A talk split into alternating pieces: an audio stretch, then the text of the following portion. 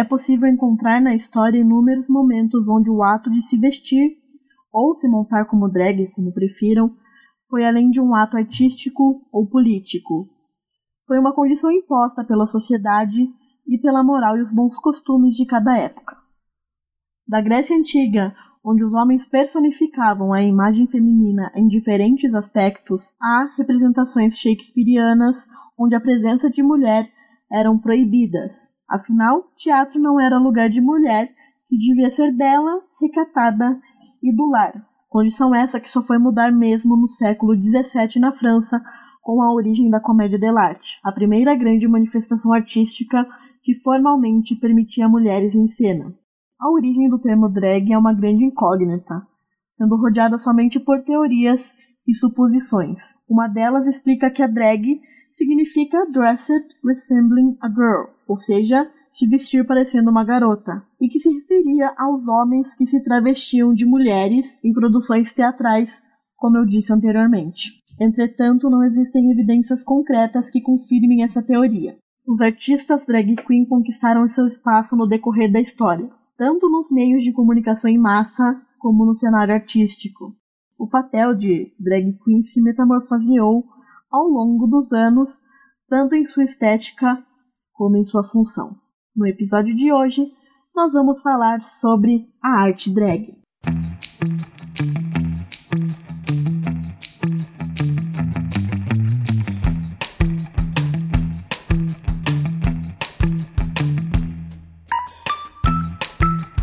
Fala galera, sejam muito bem-vindos e bem-vindas a mais um episódio do Quer Que Eu Desenhe. Eu sou Larissa Mercury e, como eu disse na abertura do episódio de hoje, é sobre drag, uma arte que vai muito além de RuPaul's Drag Race.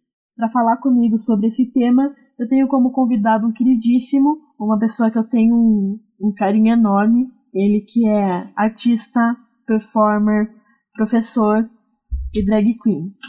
Nascido João Goulart, mas popularmente chamado de Pandora Moon. Meu querido, seja bem-vindo. Obrigado. Eu adorei a, como você me definiu, professor, etc. Acho que é bem isso. E, e, é legal que compõe o que você é realmente, né? Sim, e também ao mesmo tempo é legal ser todas essas coisas ao mesmo tempo. Uhum. Né? Ter essa, essa diversidade de atividades cotidianas e artísticas. E ao mesmo tempo, como o meu trabalho como, por exemplo, drag, influencia no meu trabalho em sala de aula ou como a minha experiência em sala de aula me ajuda quando eu estou produzindo um evento, né? Então eu acho que é muito legal vivenciar essas coisas em conjunto mesmo, entender a totalidade, que é muito difícil, mas ao mesmo tempo é um exercício que a gente tem que sempre estar tá se atualizando. John, eu queria perguntar para você, afinal, o que é uma drag queen? Então, o que, que é uma drag queen? Eu acho que essa pergunta ela tem duas respostas. A primeira delas, o que é drag para mim, o que significa, o que as pessoas entendem como drag na minha experiência, e a outra é o que quando, sei lá, a gente vai dar um busca no Google, o que aparece como drag queen.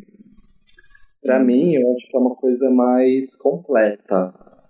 Trata-se mais da de uma vivência que acaba se tornando uma essência de ser mesmo como qualquer outra essência. Né? Não é só uma tendência artística, não é só uma personagem, não é só essas características que dizem que a drag tem que ser feminina, não é uma totalidade mesmo, é uma essência. E daí quando a gente vai jogar no Google, né, o que é drag queen, ela vai estar tá descrita como uma tendência artística, na qual independe a sua identidade ou a sua orientação. Né? Então, geralmente, os corpos de meninos cis, gays, é que dominaram essa tendência por questões históricas, etc. Uhum. Mas é uma tendência artística que é livre para qualquer tipo de corpo fazer. Então, uma mulher trans pode ser drag, deve ser drag. Um menino heterossexual pode ser drag, pode, né? Então, ela abrange essas possibilidades, tanto de propostas artísticas como também de corpo, né? Por ser de fato uma tendência artística. Mas para mim é uma experiência que transborda além, da, a, além das vivências artísticas como essência. Eu acho legal isso que você citou, uma forma artística relacionada com a questão sexual do indivíduo. Sim. Ela pode, é, é livre, né? Sim. E eu acho que é isso que mais me encanta, assim, na proposta da drag. Que você pode ser, de fato, o que você quiser a qualquer momento, né? Uhum. Mas nós, artistas críticos, pensamos isso além. Então, não está atrelado só a esses elementos femininos, e sim a tudo, né? Uma drag queen árvore, uma drag queen árvore, uma drag queen alien, e por aí vai, né? Então. E como que a Pandora Moon nasceu? Qual que foi a trajetória até chegar, até nascer a Pandora Moon? Então, eu sempre comecei tocando violão, comecei fazendo música, sempre gostei muito de arte.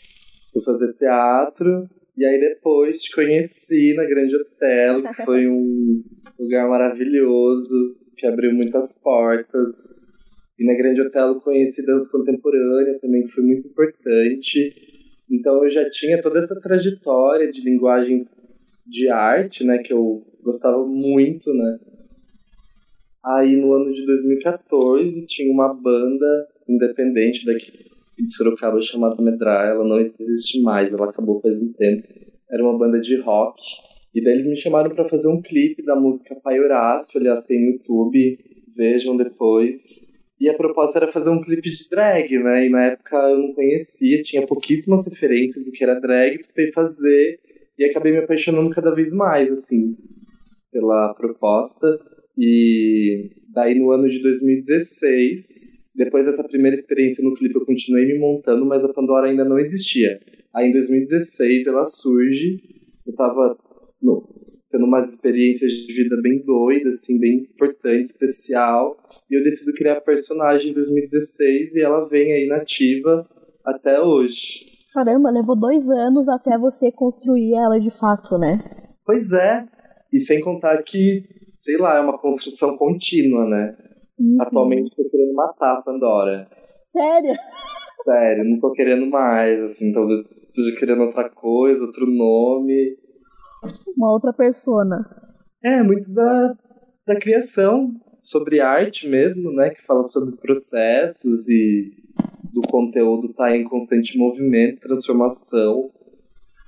Aí eu acho que não tem por que eu ficar parado numa determinada proposta, assim, eu quero experimentar o que for possível de proposta. Eu acho que esse pensamento vem do teatro, né? A gente né, fazia teatro junto e tal, uhum. mas eu acho que essa proposta de não se prender a uma coisa e saber o momento de deixar aquela coisa ir embora, né? Desapego. Isso, exatamente. Desapego. Uhum.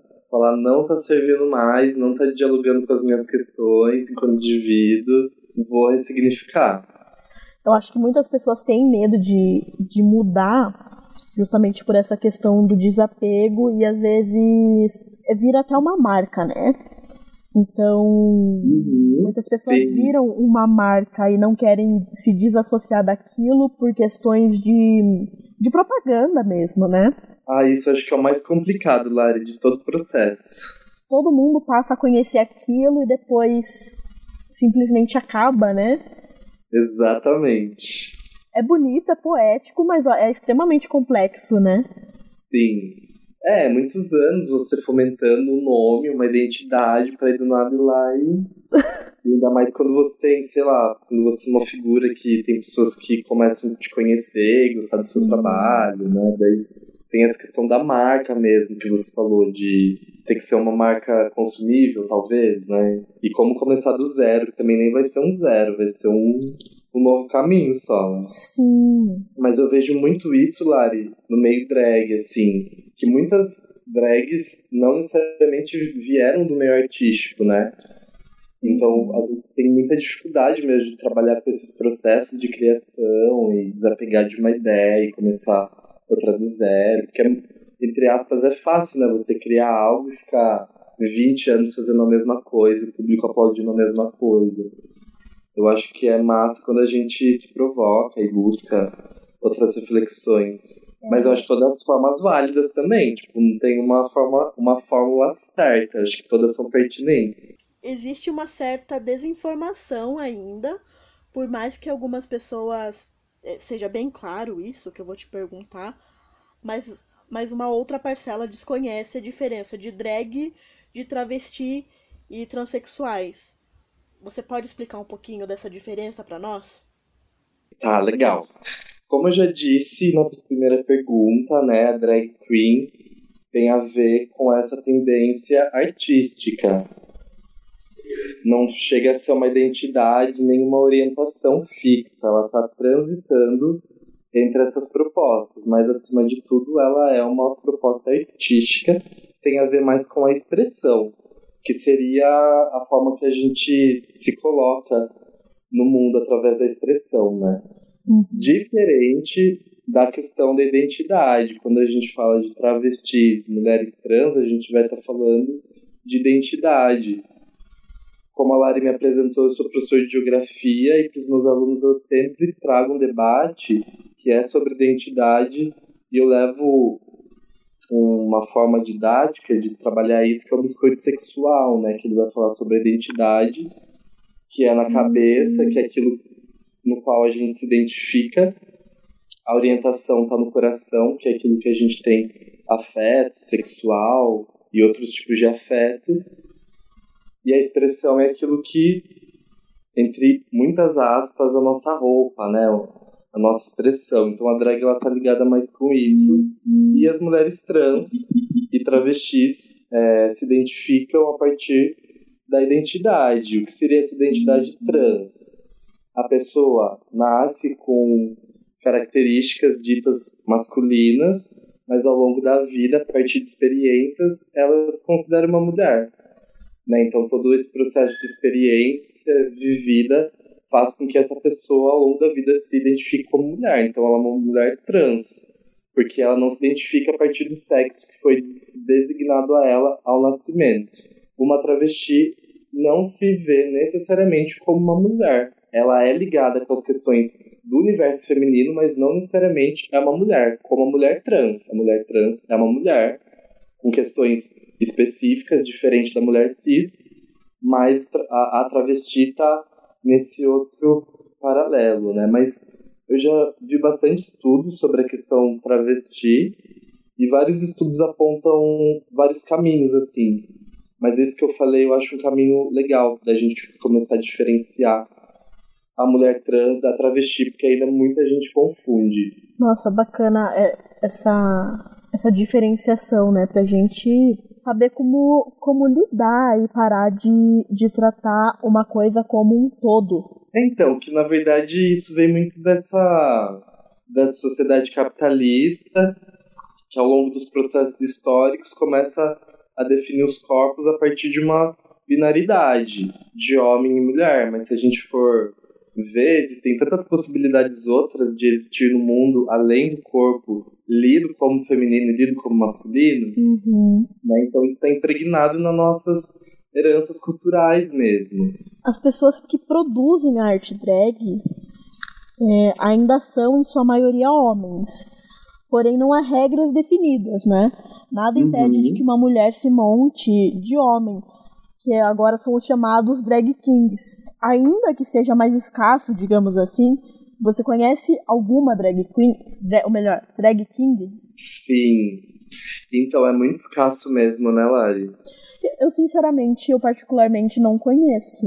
Então é muito escasso. Em Sorocaba tem a Dimitri, que é uma drag king, e ela ela discotecou na edição da Traga, que foi lá no Chai. E ela é uma menina cis, né? Que tá fazendo essa proposta, mas igual Sorocaba é uma cidade que tá com uma cena drag cada vez mais ascendente e não tem drag king. Caramba! Eu, eu fico me perguntando o porquê será disso.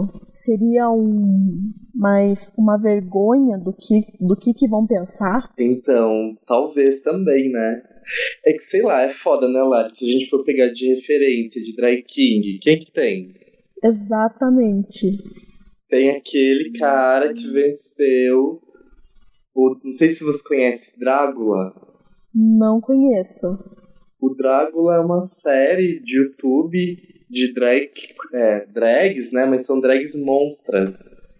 Legal! Drags demônios, assim, né? E nessa segunda ou terceira edição que teve foi um drag king que ganhou, assim. É muito massa que ele, por ele ter ganho por ser uma representatividade.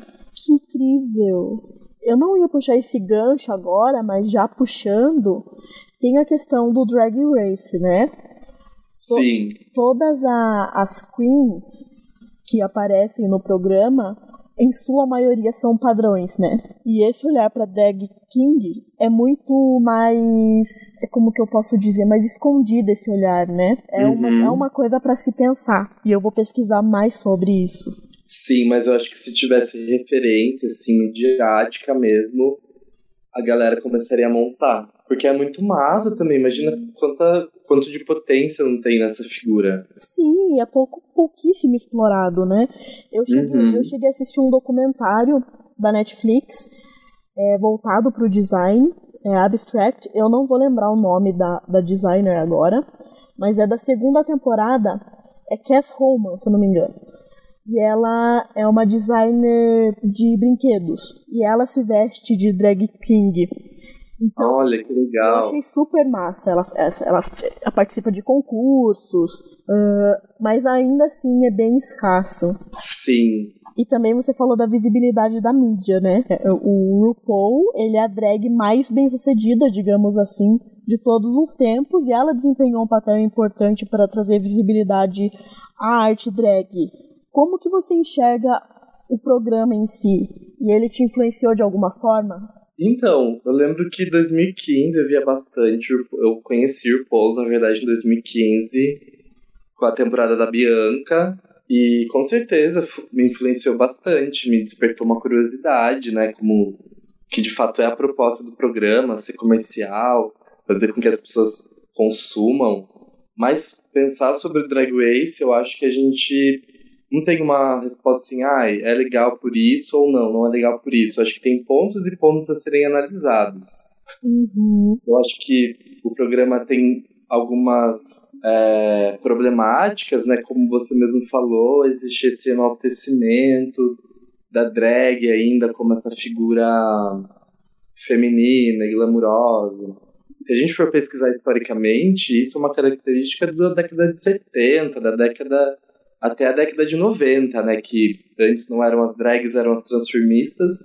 Elas tinham essa tinha que ser feminina e tinha que ser fina Uhum. que era um padrão da época de feminilidade, etc. Depois dos anos 2000 a gente desconstrói os corpos andrógenos, o movimento clubber começa cada, cada vez mais a ser uma tendência e isso acaba se disseminando de forma global. Agora o RuPaul's, que vem depois disso, que é contemporâneo desses movimentos, ainda prega uma normatividade extremamente binária, extrem- extremamente racista. Geralmente são meninas brancas e magras, né? Sim. Tem algumas problemáticas. E eu acredito que essas problemáticas se baseiem naquilo que a gente estava falando, de qual é o ponto da gente desapegar de uma proposta, né? Ao ponto que essa proposta é comercial e eu tenho que fazer que ela cada vez mais se reproduza enquanto capital e não como algo revolucionário. Mas ao mesmo tempo, eu acho que sim, tem pontos positivos, que ela é uma visibilidade, criou espaço, né? Criou espaço também não, porque as drags são muito talentosas por si, não precisa de ninguém abrindo espaço. Mas foi muito importante, com certeza. Então acho que tem esses pontos positivos e negativos. E qual que é a sua queen favorita? Nossa, Lara, eu gosto de várias. Ah, eu gosto das mais estranhas. Tipo eu adoro, eu adoro Alaska. Eu gosto Sim. muito da Sharon. Sim, A Bianca, eu acho ela hilária. A Jinx. sim. Ai, tem tan- Eu gosto da Detox. Adoro. Ai, Detox foi muita referência pra mim. Ai, A. Bianca eu gosto, a Sharon. Bom, pra quem não conhece, o RuPaul's Drag Race é um concurso no qual as drag queens são capazes de competir pelo título de se tornar uma superstar e ganhar 100 mil dólares. Acho que é esse o prêmio, né? Eu já nem sei mais quanto que tá o prêmio. Bom, isso tudo é feito através de desafios e todo episódio dois competidores têm que dublar por suas vidas, né? O famoso lip sync for a life para continuar na competição. Now, sachet away.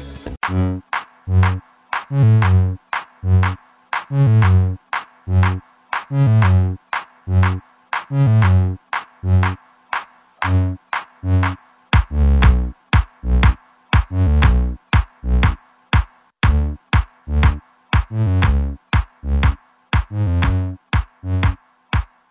As suas performances são muito artísticas e você carrega uma personificação tanto quanto diferente do comum, tanto na sua caracterização quanto nas suas performances.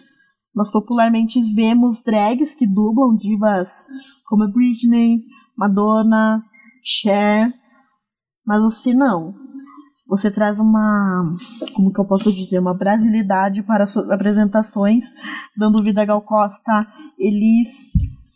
Por que você escolheu atuar assim?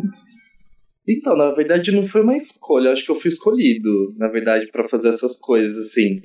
Porque se eu proponho esse tipo de intervenção, é para voltar a atenção à nossa identidade brasileira. Uhum. A gente está passando por momentos extremamente críticos e decepcionantes, onde os símbolos nacionais são de, enfim, de pessoas que mataram, né? A gente tá também a gente está acompanhando muito o que está acontecendo com os monumentos na cidade. As cidades é aquele lugar na qual a identidade de um povo fica marcado, né? Então, um monumento de um colonizador reflete muitas coisas do passado desse espaço, dessa cidade. Então a gente, desde sempre, foi um povo que teve muitas dificuldades de se encontrar em relação à nossa identidade por conta de todo o processo de colonização. Desde quando os europeus chegaram no Brasil, o Brasil vem sendo violentado de diversas formas, físicas, subjetivas, Uhum. né? E se a gente, por exemplo, fazendo um salto, né? Hoje em dia, a comunidade G, os gays, consumem o quê? As grandes divas pops. Né? Vai saber se alguém conhece o que foi o tropicalismo, o que foi a década de 70 do psicodelismo no Brasil. Não, né? Eu acho de extrema importância a gente sempre estar tá trazendo e enaltecendo essas figuras nacionais, por questão de identidade mesmo, para que a nossa identidade não se perca cada vez mais e mais e mais, que é o que está acontecendo através desse, dessa reprodução do capitalismo.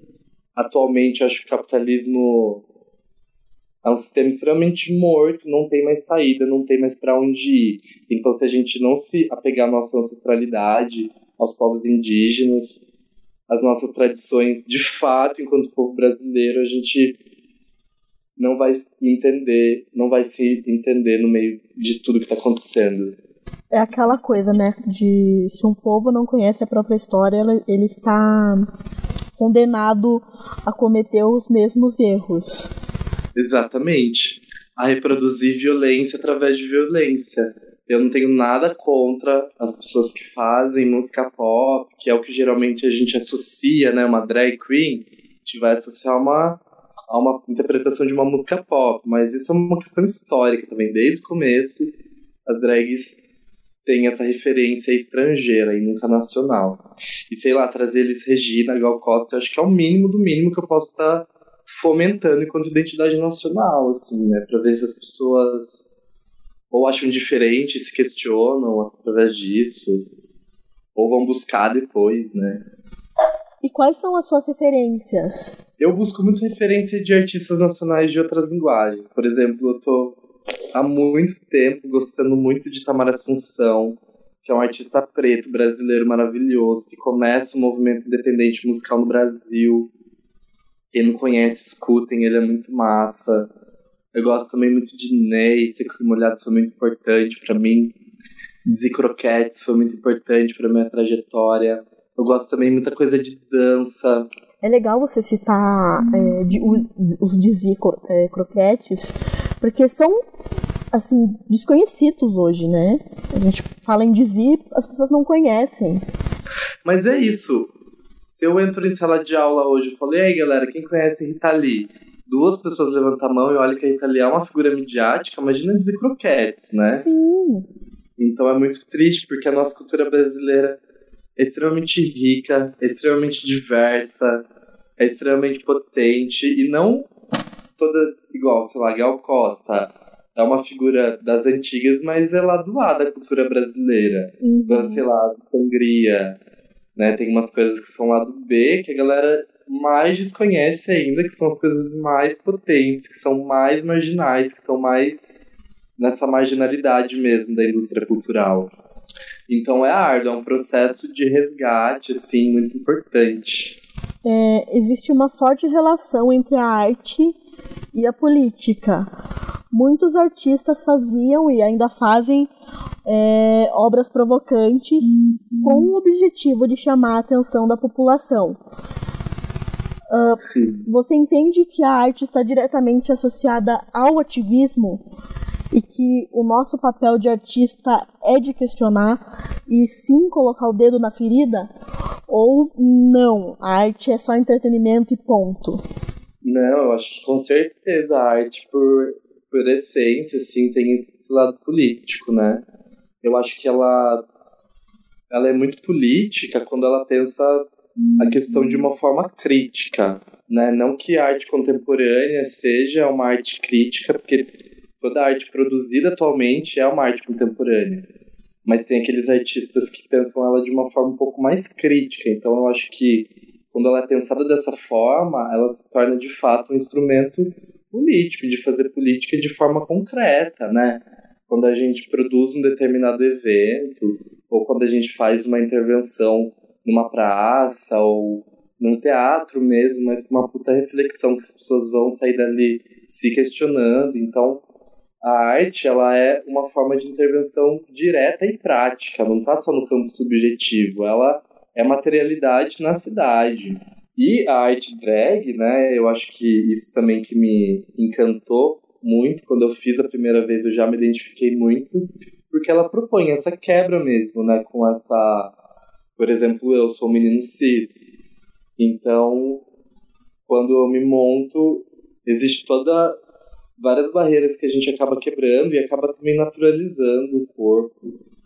Então acaba sendo uma revolução individual, Uhum. como também para os outros, para as outras, né? Você acha que a arte drag é ainda muito marginalizada? Então, eu acho que depende da escala. Em escala global não é marginalizada, que como a gente estava até comentando agora, né? RuPaul's, etc. Existe já uma visibilidade, já existe um mercado, uma indústria cultural que pensa atividades LGBTs para o público LGBT, porque ele já se tornou um público extremamente consumista de tendências. Uhum. Então, se a gente for pensar a arte drag em escala global, ela não é marginalizada. Ela é mainstream. Talvez já foi, mas atualmente não. Mas se for pensar as cenas drags, a arte drag em escala municipal, pode ser marginalizada sim. Aí depende. Depende de qual cidade tá, de qual contexto tá, né? Mas sei lá, em São Paulo eu sinto que ainda não é uma arte marginal. Você acha que tem a ver com o Pink Money, com, o, com a questão de, de capital Com e de certeza. de. Com certeza. Que a gente vê essas comunidades LGBTs com o passar do tempo, né? Saindo desses guetos e começando a assumir determinados espaços que antes não conseguiam, né? Então, Uhum. São vários pontos, assim. Não sei, depende muito, sabe, da característica. For uma cidadezinha muito do interior, né? Ou uma cena drag que aconteça numa periferia, aí sim, eu acho que tem essa característica mais marginal.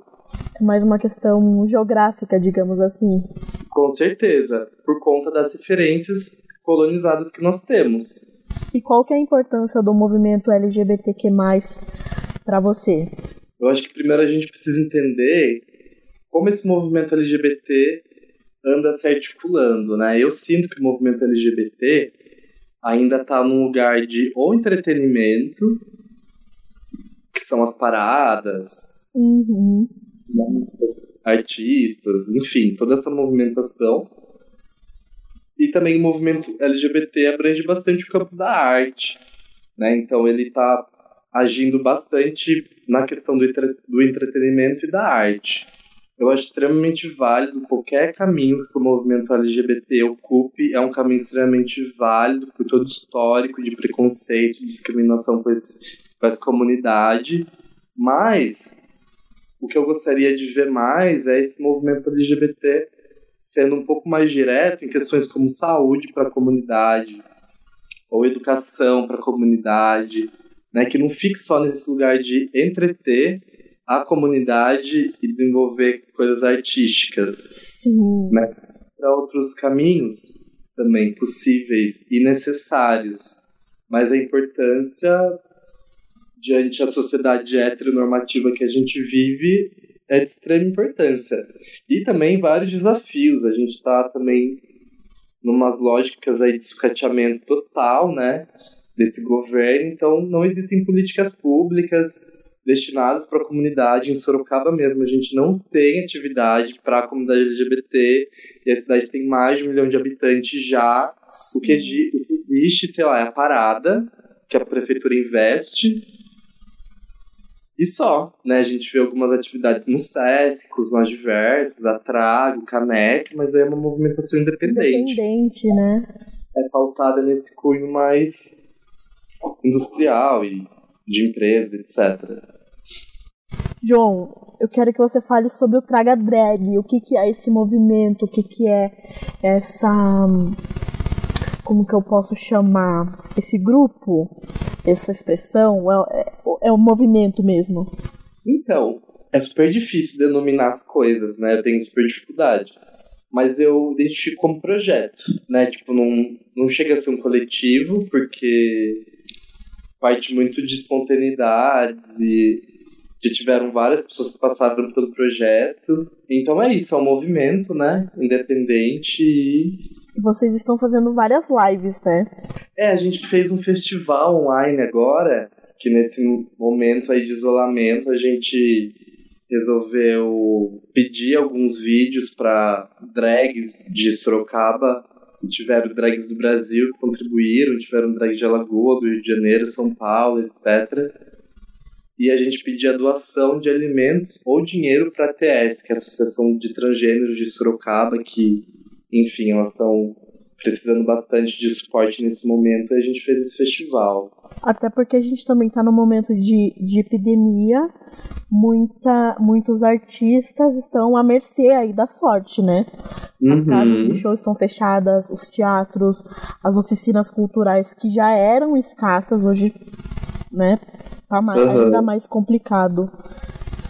E acho que a tendência é mudar justamente para essa questão mais online, né? Sim.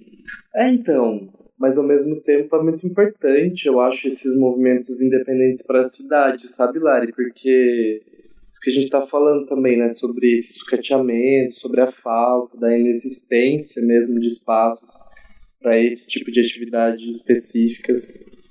Aí a gente queria a Traga exatamente no meio disso, sabe? Na época, a, a Traga existe desde 2017, e na época na cidade de Sorocaba não tinha nada de drag, assim. Antigamente já Sorocaba foi uma cidade muito importante para cena drag, mas as, as drags ocupavam as baladas, então o único espaço possível para uma drag era balada. Mas já nesse movimento contemporâneo nosso, é exatamente a ruptura com tudo isso que foi produzido, com essa falta, e é um movimento sobre autonomia, de ir lá e fazer, sabe? De ir lá e criar espaço e fala muito uhum. sobre afeto mesmo também desses corpos, de acolhimento, né? De liberdade de criação artística também. Como é um movimento independente, ninguém vai estar tá julgando a proposta artística de uma drag, então a gente tenta se humanizar cada vez mais, assim. Porque se não for assim, eu acho que não tem muito por que ser, sabe? Essa lógica também de concurso, que é uma lógica super antiga, né? Sim. De show de concurso, assim meu, a gente sabe quem vai ganhar na sociedade capitalista.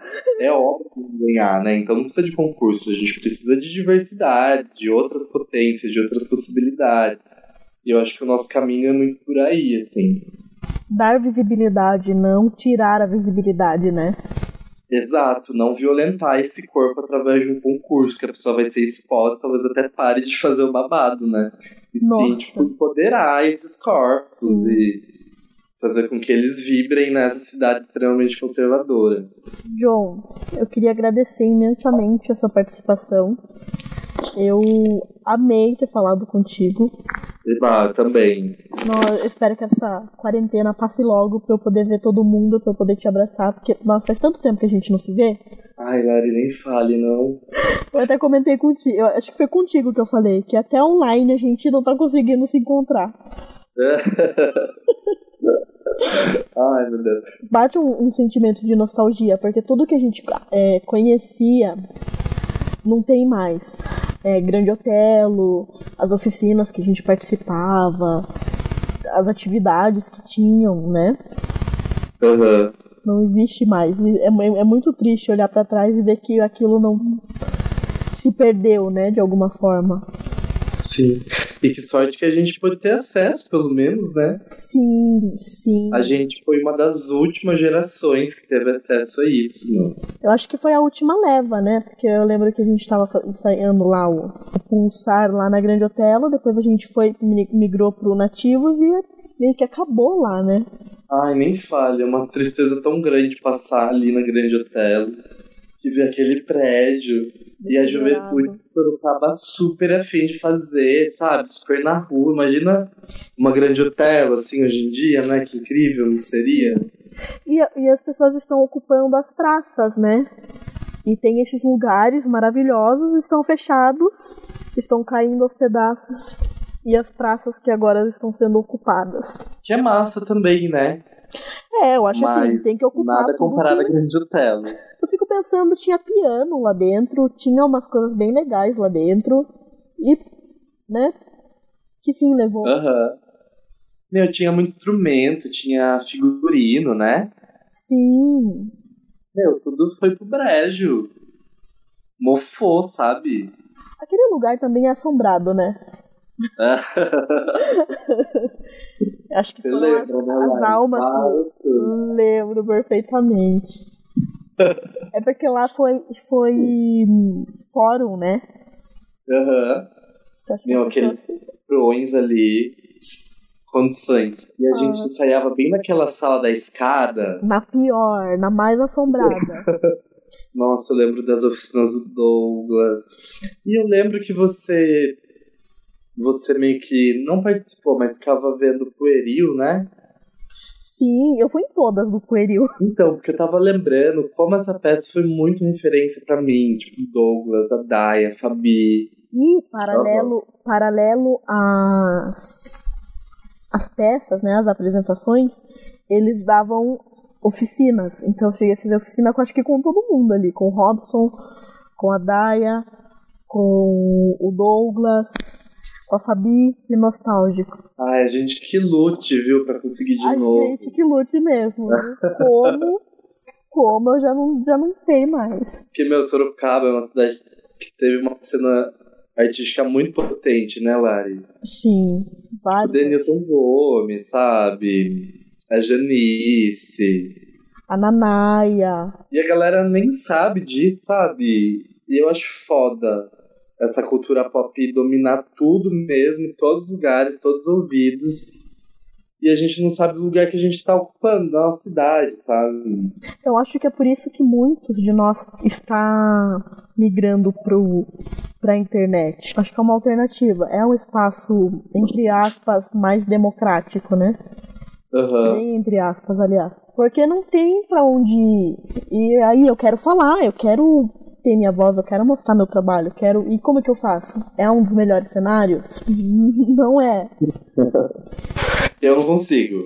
Eu gosto do ao vivo, gosto do corpo, sabe? Essa coisa, assim. Aí tô tendo que me adaptar super.